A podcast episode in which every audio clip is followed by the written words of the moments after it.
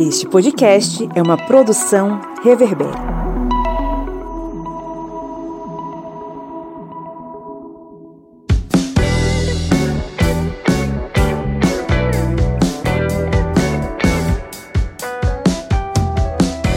Olá, historiantes! Está entrando no ar o FAQ, o seu programa de perguntas e respostas que responde às dúvidas mais frequentes sobre história e outras ciências humanas comigo, professor Pablo Magalhães. No episódio de hoje, vamos compreender de que forma o símbolo da suástica, utilizado por culturas orientais ancestrais, passou a ser utilizado na Alemanha nazista como a representação da supremacia ariana no mundo. E aí, vamos para o nosso 14º FAQ?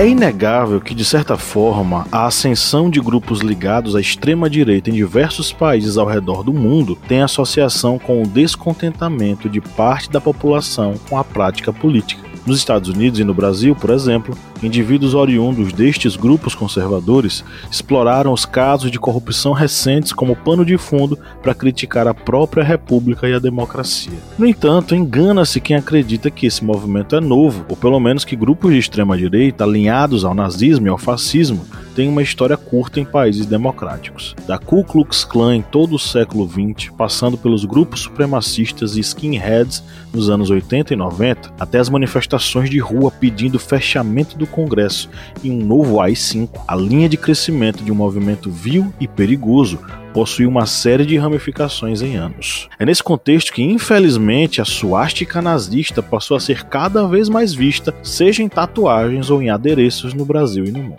Vamos à pergunta do episódio de hoje como a suástica se tornou um símbolo nazista. Antes de responder a pergunta, deixa eu te lembrar de clicar em seguir nosso podcast e ativar o sininho para receber todas as nossas novidades. E se você estiver ouvindo a gente no Spotify ou Apple Podcasts, não esquece de dar 5 estrelas para fortalecer nosso projeto.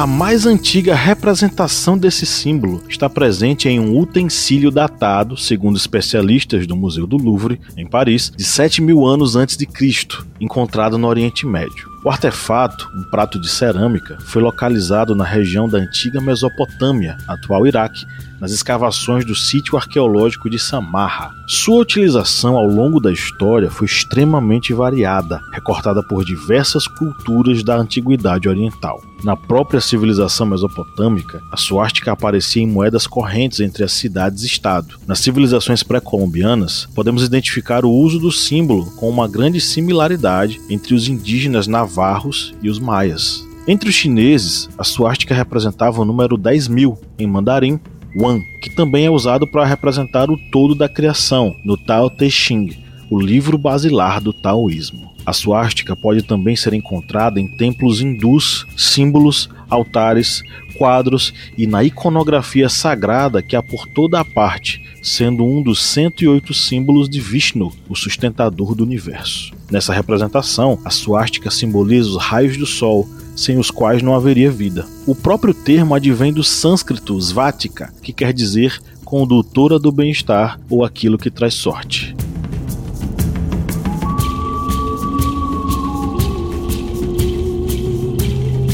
Das tradições milenares à Alemanha de Hitler, a suástica passaria por uma apropriação indébita que ressignificaria sua imagem. Inicialmente, podemos apontar o arqueólogo Heinrich Schliemann como personagem principal desse processo, ainda no século XIX. Esse pesquisador alemão foi responsável por uma série de interpretações equivocadas sobre o símbolo a partir de um sítio arqueológico no Estreito de Dardanelos. Schliemann queria encontrar artefatos que apontassem para o local de existência da outrora cidade-estado de Troia. Na localidade, ele escavou uma série de instrumentos que possuíam em seus ornamentos as suásticas, muito similares ao material por ele encontrado nas proximidades do rio Oder Na Alemanha. Em sua interpretação rasa e enviesada, Schliemann traçou uma ligação entre os gregos e os teutões, ou povos germânicos, defendendo uma linhagem pura que uniria historicamente gregos e alemães. Contudo, antes que o nazismo se apropriasse do símbolo, um movimento esotérico chamado de Sociedade Teosófica, sob a liderança da russa Madame Helena Petrovna Blavatsky, incorporou a suástica entre seus símbolos. Em seu livro A Doutrina Secreta,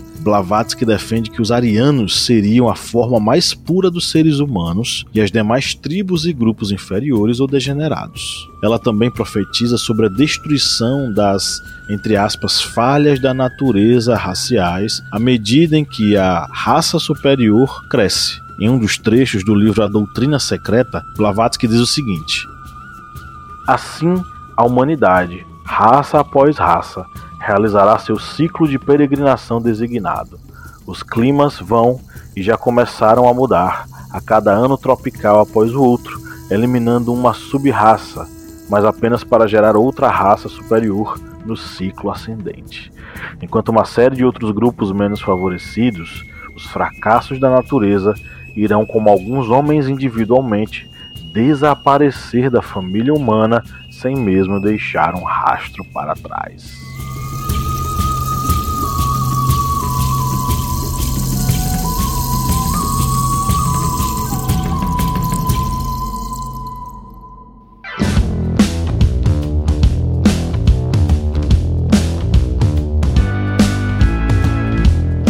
E aí, tá curtindo o trampo? Saiba que você pode contribuir com a gente no apoia.se barra historiante ou no aplicativo da Aurelo por apenas R$ reais mensais. Você ajuda o projeto e ainda recebe recompensas, podcasts e vídeos exclusivos, mini cursos, sorteio mensal de livros e muito mais. O link tá na descrição do episódio.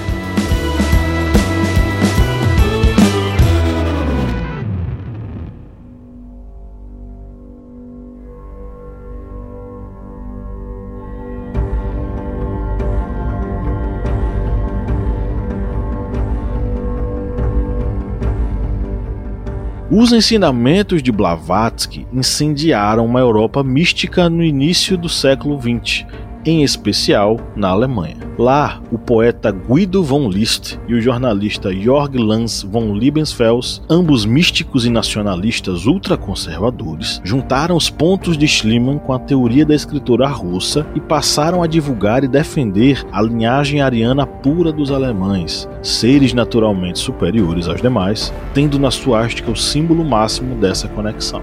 E é aí que chegamos em Hitler.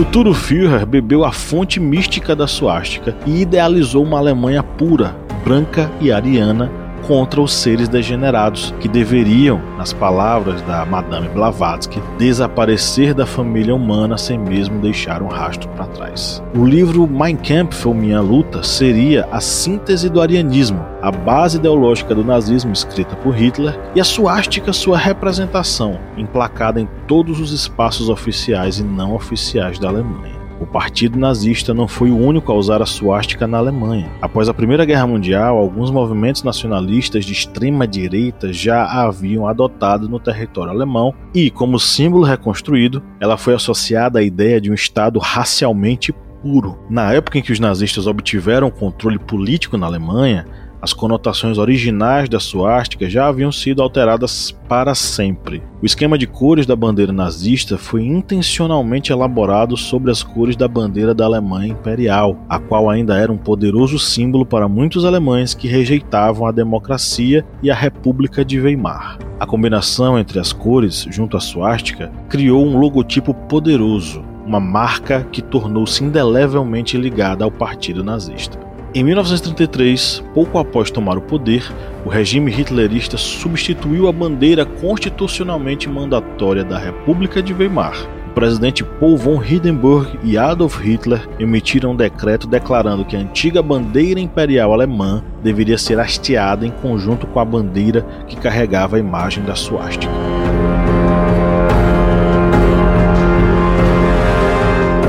Ao redor do mundo, o uso da suástica nazista é crime previsto em leis nas diversas constituições. No Brasil, utilizá-lo com conotações racistas ou para fazer apologia ao nazismo pode dar de 2 a 5 anos de cadeia. Isso está previsto na Lei nº 7716, de 5 de janeiro de 1989, que sofreu alteração em 13 de maio de 1997. A norma é originária do PL 52 de 1988, de autoria do ex-deputado federal Carlos Alberto Caó de Oliveira. Não à toa o nome da lei hoje é Lei Caó.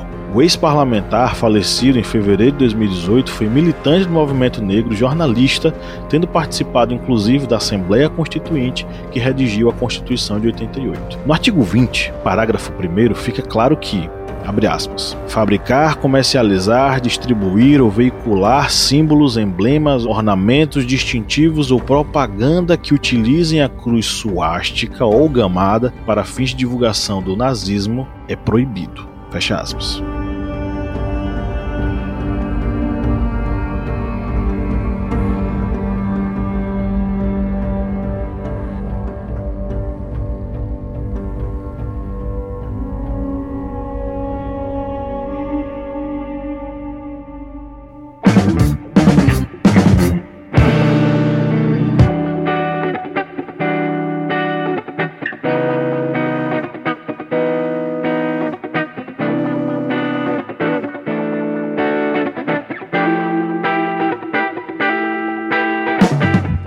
Voltando à pergunta lá do início do episódio, como a suástica se tornou um símbolo nazista? Sendo um símbolo oriundo de culturas orientais mais antigas, os alemães defensores de um ideal de pureza e superioridade de uma suposta raça ariana, descendente direta dos gregos, passariam a também utilizar a suástica como representação do arianismo, uma corrente ideológica racista que daria suas bases para o nazismo. Adolf Hitler, ao propor seu programa para o partido nazista, colocaria suástica como símbolo da supremacia ariana sobre as demais civilizações. Após isso, o mundo conheceria a máquina ideológica nazista através de seu estandarte principal. Mas aí já é assunto para um próximo episódio. Chegamos ao final do FAQ Historiante. E aí, a gente tirou suas dúvidas? Lembrando que você pode mandar perguntas diretamente para a gente no e-mail contato@ohistoriante.com.br. Quem sabe a sua pergunta não vira um episódio aqui. A bibliografia base para esse episódio está na descrição. E claro, eu deixo o convite para que você acompanhe os nossos programas ao longo da semana aqui no podcast. Quarta-feira tem Minipédia e no final de semana, no sábado, tem a nossa mesa redonda sobre temas da atualidade. Eu fico por aqui. Abraço!